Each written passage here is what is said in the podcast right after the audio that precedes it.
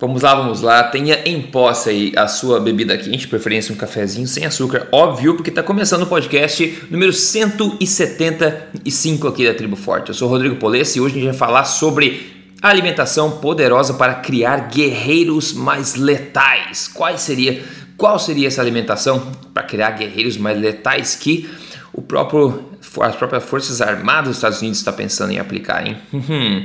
e outra, a agenda mundial ideológica continua, né? Insiste em ignorar evidências e ainda nós continuamos saturados de balela sobre gorduras saturadas. A gente vai ver um pouco mais sobre isso hoje também. Doutor Souto, bem-vindo a mais um episódio aí do, do podcast. Olá, olá. Bom dia, Rodrigo. Bom dia aos ouvintes. Então, pessoal, vamos começar com essa questão da, do estado atual da, das evidências, do estado atual das diretrizes. Teve um novo artigo publicado agora no British, uh, no British Medical Journal, é escrito por uma série de professores de saúde ao redor do mundo em revolta a um novo rascunho né, de diretrizes alimentares escritas pela Organização Mundial da Saúde.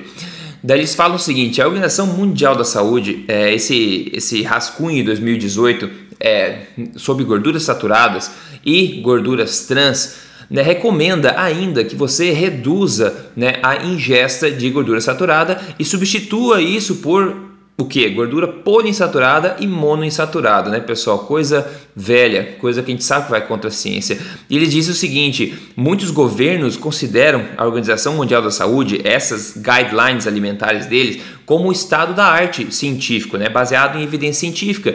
Eles acabam traduzindo isso em diretrizes regionais e nacionais também, ou seja, acaba influenciando muita gente. Né? Eles falam que essas diretrizes têm o potencial de é, implicação de, enfim, de influenciar a saúde de bilhões de pessoas no planeta Terra. Então, a consistência da ciência por trás dessas recomendações e a validade delas é crucial, segundo eles. As críticas principais são o seguinte: eles falam que diferentes, várias é, meta-análises publicadas é, recentemente de estudos observacionais e também ensaios clínicos randomizados têm achado que o total de gordura saturada não está associado com doenças tipo é, doença coronária, problemas cardíacos e mortalidade de todas as causas.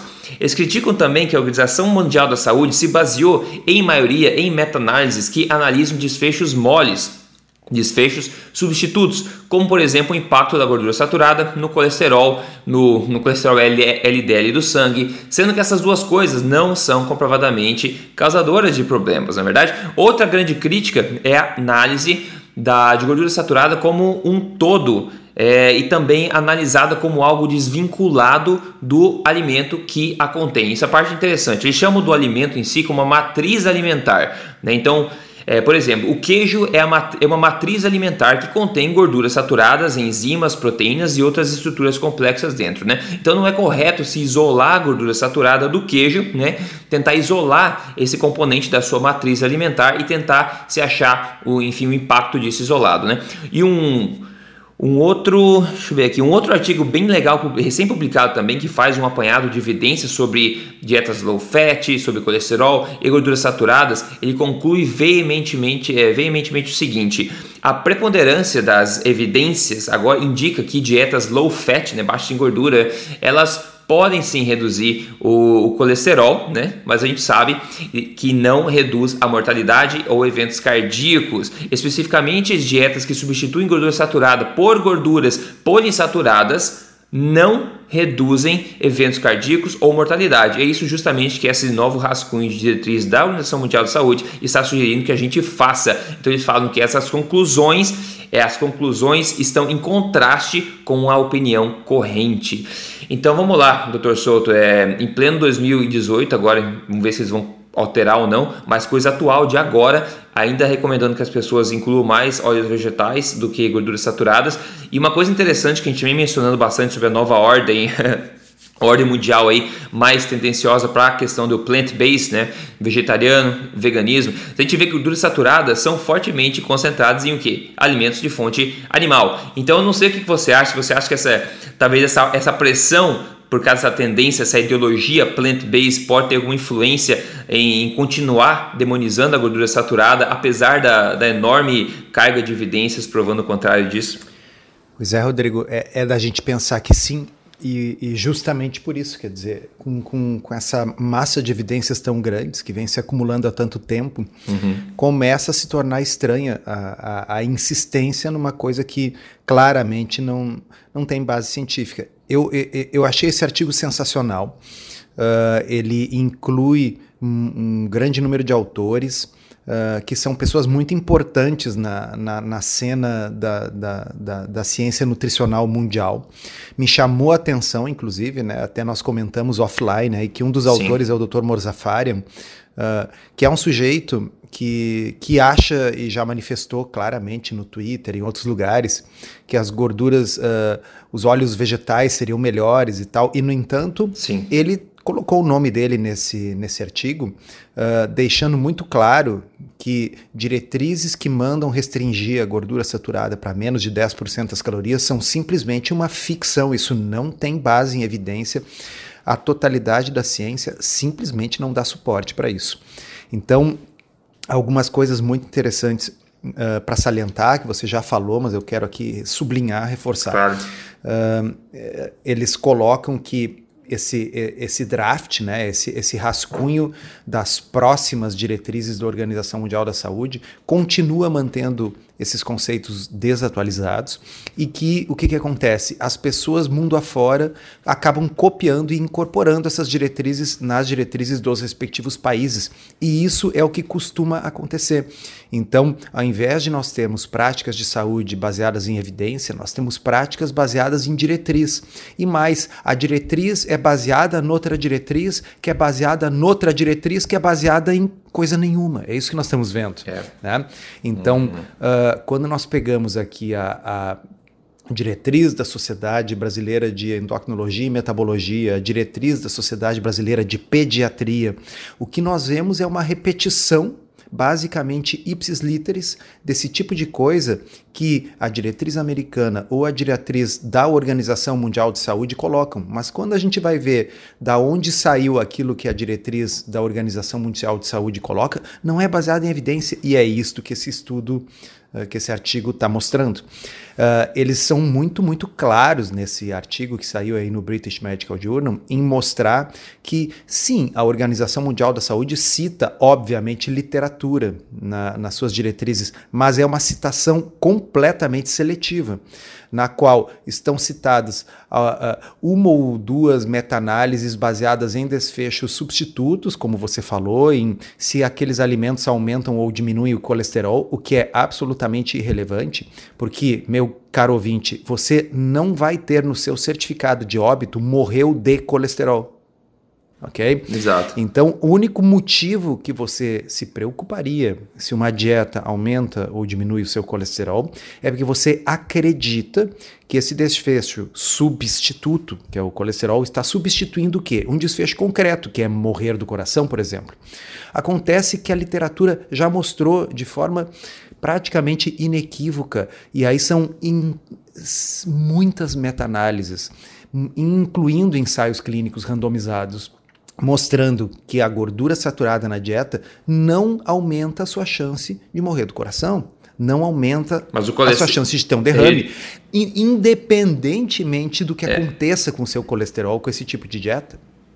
E normalmente o colesterol baixo está associado a mais morte. É, sim. Por que que pareça. Quando se pega a morte por todas as causas, sim, colesterol baixo, especialmente nos pacientes com mais de 60, mais de 65 anos, está associado com mais mortes. Né? Então, uh, a, a, a, Organização Mundial da Saúde, ao redigir esse draft, esse rascunho das suas próximas diretrizes, ignora todas essas evidências e cita apenas meta-análises com desfechos uh, substitutos, ou seja, do, do, de qual uhum. a influência que a dieta teria nesses marcadores, em colesterol e tal, quando nós já temos os estudos com desfechos concretos, repetindo, mostrando que a gordura total e a gordura saturada da dieta não alteram a sua chance de morrer dessas coisas. Né?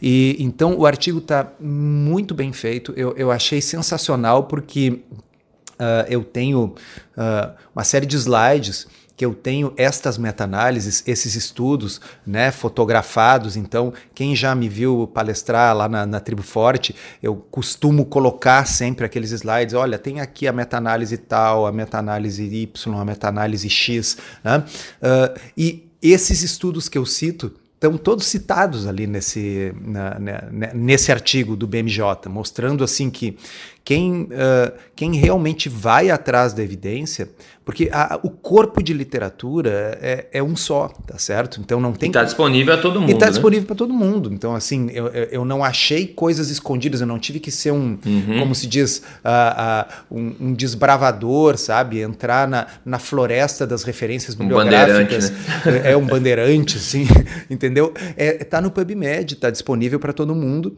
Né? E basicamente, então, o, o que eles estão estão mostrando e, e, usando uma linguagem muito assertiva ali, é que a Organização Mundial da Saúde optou por não citar grandes estudos de alta evidência que mostram que a gordura na dieta não tem relação. Então, isso é uma coisa. A outra coisa que eu queria pontuar, que você também mencionou, é esse conceito da matriz alimentar. Né? Porque uh, qual é a grande falha da epidemiologia nutricional, uma das tantas, né? E, e, e que levou a essa confusão toda? É que uh, eles pegam, por exemplo, vamos imaginar que nós estejamos falando de um queijo, como você disse. Então o queijo ele é quebrado uh, nos seus vários componentes. Ele tem tanto por cento uh, de, do, do, de gordura saturada, tanto por cento de gordura monoinsaturada, tanto por cento de proteína, né? e dentre as gorduras, tanto é ácido palmítico, tanto é ácido mirístico, tanto, sabe? Então eles colocam isso aí.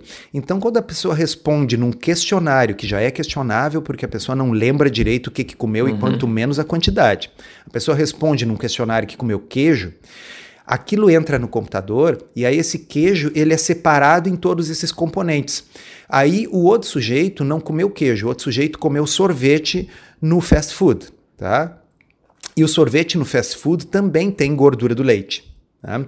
Acontece que a matriz nutricional de uma pessoa que se alimenta com queijo e a matriz nutricional de uma pessoa que se alimenta de fast food e está comendo a sua gordura na forma de hambúrguer com soja uh, e, e, e, sorvete milkshake, né? é completamente diferente. Uma pessoa está comendo um alimento minimamente processado, pouco processado, e outra pessoa está comendo o que há de mais processado e misturado com açúcar. Tá? Então, são duas matrizes nutricionais completamente diferentes, mas isso acaba entrando no banco de dados como gordura saturada.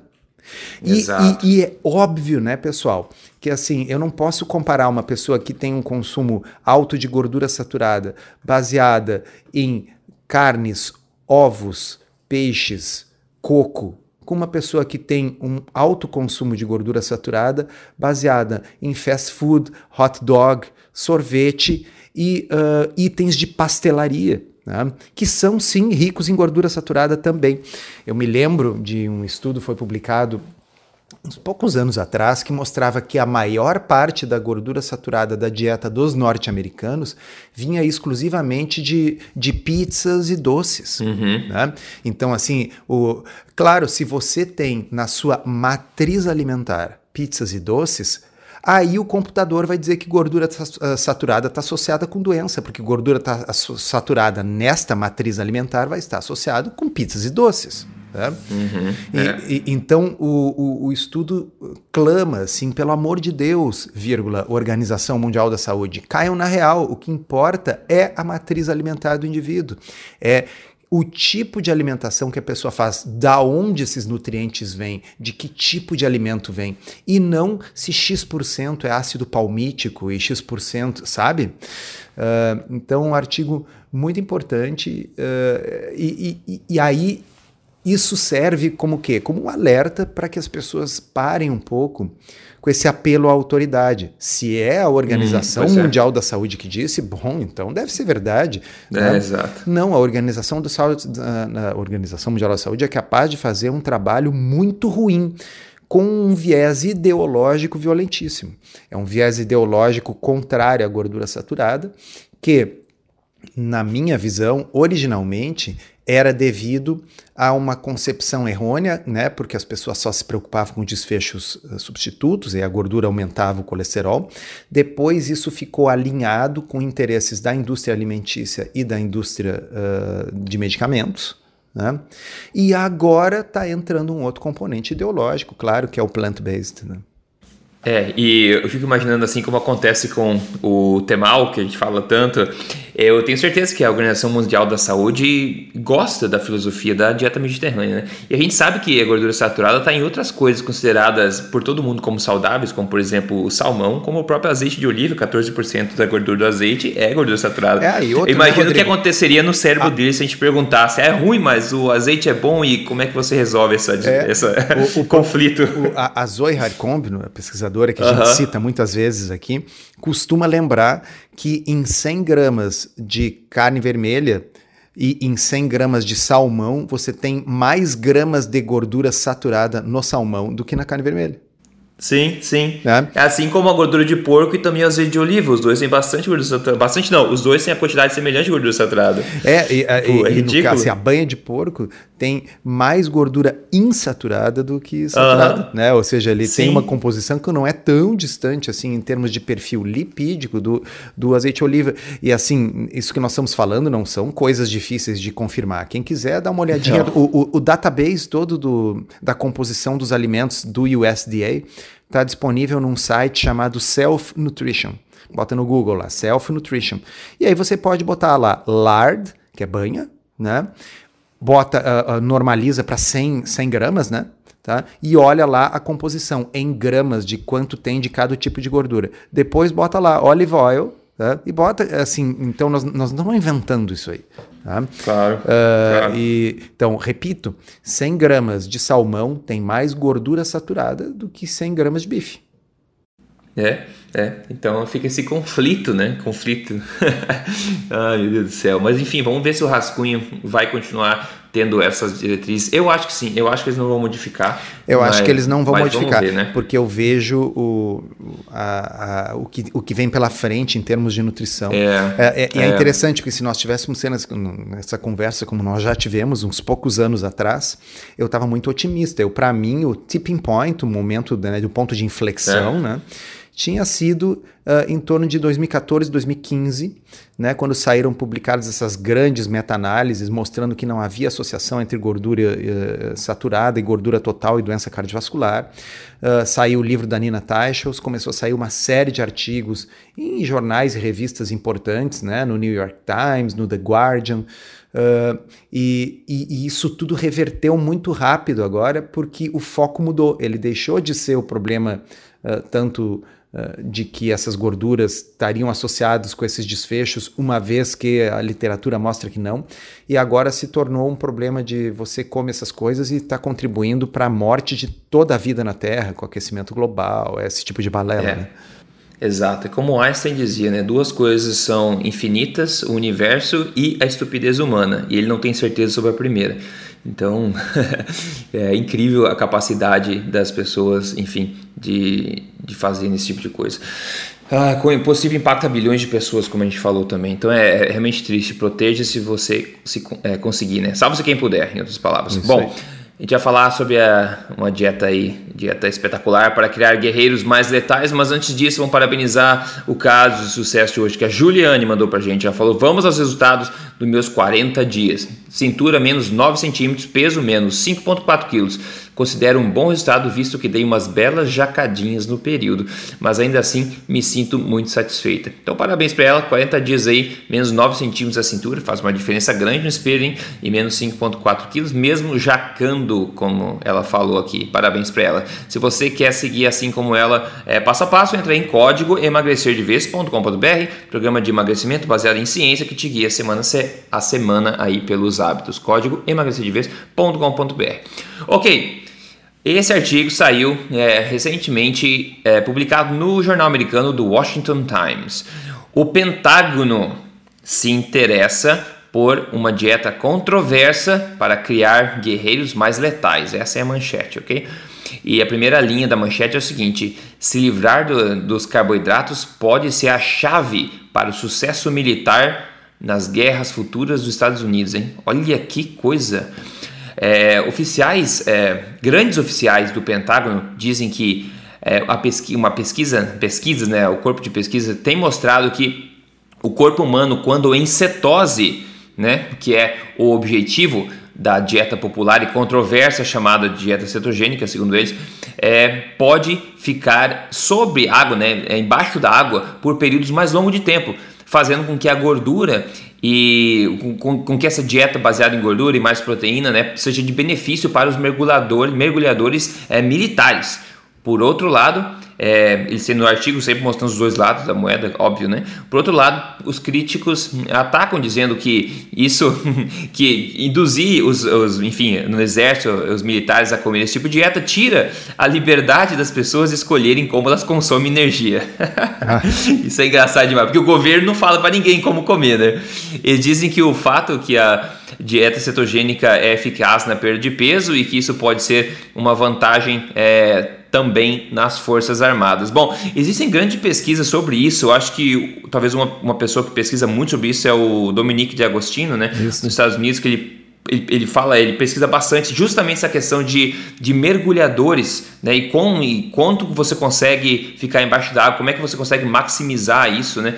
É, com uma dieta mais cetogênica e agora está chegando aqui é, mais de forma mais influente na cabeça dos militares no Pentágono, como é que eles podem utilizar isso para deixar esses guerreiros mais letais, né? Conseguir ficar mais tempo embaixo da água, sem, com menores consequências disso e poder, enfim, é, prestar o serviço deles de forma mais, mais eficaz né? E o grande segredo aqui é a dieta, a dieta cetogênica e a nossa cetose. Enfim, o Dr. Diagostino tem trabalhado com as Forças Armadas já acho que faz muitos anos já sobre isso também, mas eu não tinha visto ainda isso sair na mídia assim popular como essa. Dr. Souto, o que, que você é, acha aí dessa eu, super dieta?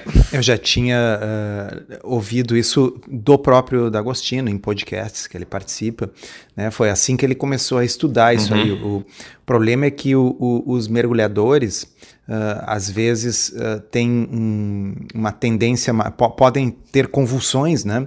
Uh, Sim. Por causa da situação da descompressão. Né? E o que, que, é uma coisa maravilhosa contra convulsões? Dieta cetogênica. Né? Então ele começou a estudar isso aí, e aí começaram a ver que traz aí uma série de, uh, de vantagens, e como a maioria das pessoas já sabe, deixa você mais uh, alerta, né? melhora aí talvez a acuidade mental. E uma coisa interessante de algumas áreas que são muito focadas em resultado, como é o caso do esporte e como é o caso dos militares, né? Uhum. É que eles não estão nem aí. Uh, por exemplo, se a Organização Mundial da Saúde diz uma bobagem, como a gente estava dizendo antes, se funciona, eles fazem. Né? Então, pode ter certeza que o Pentágono não vai propor uma coisa para os seus militares de elite se o Pentágono acha que é uma coisa que não vai funcionar. Tá? Uhum. O atleta competitivo ele não vai tentar uma estratégia se ele uh, tem, se ele está vendo e são pessoas que medem, medem cada segundo, cada uh, centésimo de segundo, que aquilo está afetando de forma adversa o seu desempenho. Então, o fato de que nós temos aí atletas adotando essa abordagem, o fato de que nós temos agora aí os militares americanos se interessando por essa abordagem, diz muito a respeito da eficácia em mundo real, mundo real, uhum. né, da, da abordagem. Uma outra coisa que uh, eu me lembrei uh, quando vi esse artigo era uma, uma outra reportagem que mostrava um, um, problema, uma crise que existe nos militares americanos atuais, que é a crise de obesidade. Uhum, tá? uhum. Então, nós temos uh, hoje em dia uh, uma, uma, uma, crise de obesidade nos militares que só é piorada pelo fato de que, uh, veja bem, o, o, o, governo, quando coloca suas diretrizes alimentares, ele não obriga as pessoas a seguir as diretrizes, vírgula, exceto se você come a comida fornecida pelo governo. Uhum, tá? Uhum. Que é o caso uh, dos militares americanos. Né? Então, a comida que é servida nas cantinas dos quartéis, ela obrigatoriamente, por lei, tem que seguir as diretrizes nutricionais americanas. E o resultado é uma epidemia de obesidade nos militares. E, pessoal, militares não tem problema de obesidade porque eles se movem pouco ou fazem pouco Exato. exercício. Né? É, então, uh, eles estão uh, comendo errado e pode ter certeza que vai acontecer logo, logo que os militares vão dizer assim: olha, para os civis vocês podem manter essa diretriz aí de pouca gordura e bastante milkshake. Agora, para nós, nós não. vai ser comida de verdade, porque eles precisam de desempenho e eles não podem ter suas forças armadas diabéticas e obesas. Né? É verdade, é verdade, então, exatamente. É, é, é, é bem Bem interessante isso aí. Quem diria, né? Um, um ramo do governo, que é o que lida com a, o povo em geral, uh, prescreve uma, uma coisa. Agora, os militares que precisam de desempenho, gente fit, e gente alerta, e gente que resista fisicamente, está propondo o quê? 180 graus diametralmente oposto daquilo que as diretrizes propõem. É incrível como as duas coisas podem coexistir, né? É, no mesmo é, governo, né? No mesmo governo. É, é, é porque um talvez esteja alinhado com outros interesses, né? que não sejam exatamente os melhores para a população. Exato, é que seria outra conversa muito longa também sobre, né? Oh meu Deus do céu. Mas é isso, pessoal. Você hoje tem liberdade para pegar as informações e fazer dela o que você quiser. Você não precisa necessariamente seguir nenhuma orientação de ninguém. Bom, Uh, falando em, enfim, em, alimentação, claro, tem que comentar agora sobre o que, que foi degustado aí na, na última refeição. Você talvez está gravando de manhã, então talvez você tenha comido ontem à noite, alguma coisa e quer compartilhar com a gente? Ah, agora de manhã eu estava beliscando um torresmo que eu oh, ganhei. meu Deus do céu! E esse torresmo aqui é um torresmo especial. Tá? Pessoa que me que deu delícia. de presente, se está nos ouvindo, vai me dizer depois. Ah, ele é um torresmo de Xaxim, em Santa Catarina, ah, que é ele é aerado, ele é levezinho, assim, é um negócio que a gente come, nossa, parece pipoca, não dá para parar de comer, tão bom. É muito melhor que pipoca, né? É sim, é muito melhor. é, eu não compro nem porque não dá para parar de comer, sim, é isso aí, eu, eu, nunca compraria um negócio desse, porque isso aqui é uma coisa, assim, sim, é low carb, sim, é cetogênico, mas, nossa, isso aí é só exceções, assim, você quer vai fazer uma viagem de carro longa, quer levar alguma coisinha para comer no caminho, pô, essa aí é uma boa pedida. Então, com certeza. Pessoal de Santa Catarina e Xaxim, melhor torresmo que eu já comi. Nossa, sensacional. E é, uma, é um snack que eu acho milenar, né? É apreciado por populações do mundo inteiro desde sempre, né? O porco é um animal muito versátil, realmente. É, e então, falando então, tem... em matriz alimentar, né? Uhum, uh, uhum. Olha que interessante, a gente vai olhar aqui ingredientes. Tá? Boa. Quantos ingredientes tem no torresmo de xaxim? Dois. Ingredientes: pele suína desidratada. Ponto. Não tem sal? É, então acho que eles não botaram sal, deviam pôr, né? Porque tem. Mas assim, é, é. com certeza uh, é, um, é, é, diferente de eu dizer assim, eu como muita gordura saturada, mas a matriz alimentar da onde vem uh, é itens de pastelaria, quer dizer assim, a pessoa come muita gordura saturada na forma de croissant. É diferente uhum. de comer muita gordura na forma de torresmo. Tá? A gente não está aqui dizendo que você precisa comer muita gordura, não é isso. Eu quero dizer, os estudos da onde são derivados essas observações que acabam caindo lá na Organização Mundial de Saúde não diferenciam a matriz alimentar. É, é isso. É. E esse estudo aí foi muito feliz em trazer esse item à baila, né?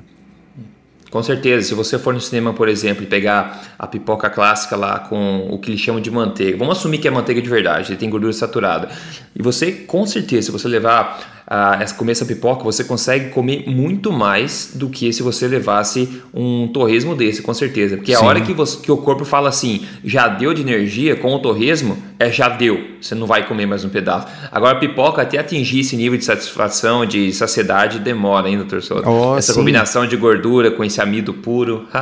é, é, é, é muito diferente. Até porque o Uh, o, o, carboidrato, uh, especialmente assim misturado com sal gordura, ele leva um, a um consumo hedônico, né? um consumo um consumo para o prazer, um consumo que não tem esse feedback da, da saciedade. Estava uh, ouvindo esses dias um podcast de um, de um médico americano, sobrenome se não me engano, é C-I-W-E-S, CIWES, alguma coisa assim.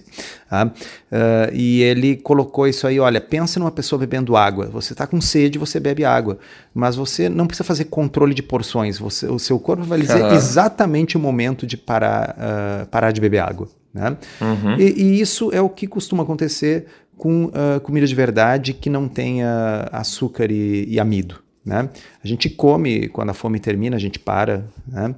Uh, e, então existe um, um feedback, uma alça de feedback que nos assim como na água, né? Exato. Que nos dá a sede e nos tira a sede quando a gente bebeu o suficiente. Nos dá a fome e nos tira a fome quando a gente comeu o suficiente. Isso aí é abolido quando quando o açúcar entra na história, ou seja, quando a matriz nutricional muda, né? Perfeito, ótima analogia, gostei dessa aí. Vai tomar água, você toma um copo no almoço, coloca um suco, uma coca para você ver quanto que você toma. É. Não, é. não tem risco de você fazer uma intoxicação hídrica tomando água. Não, não. Não, exatamente. Exatamente. Bom, é, ontem à noite eu que comi uma coisa interessante.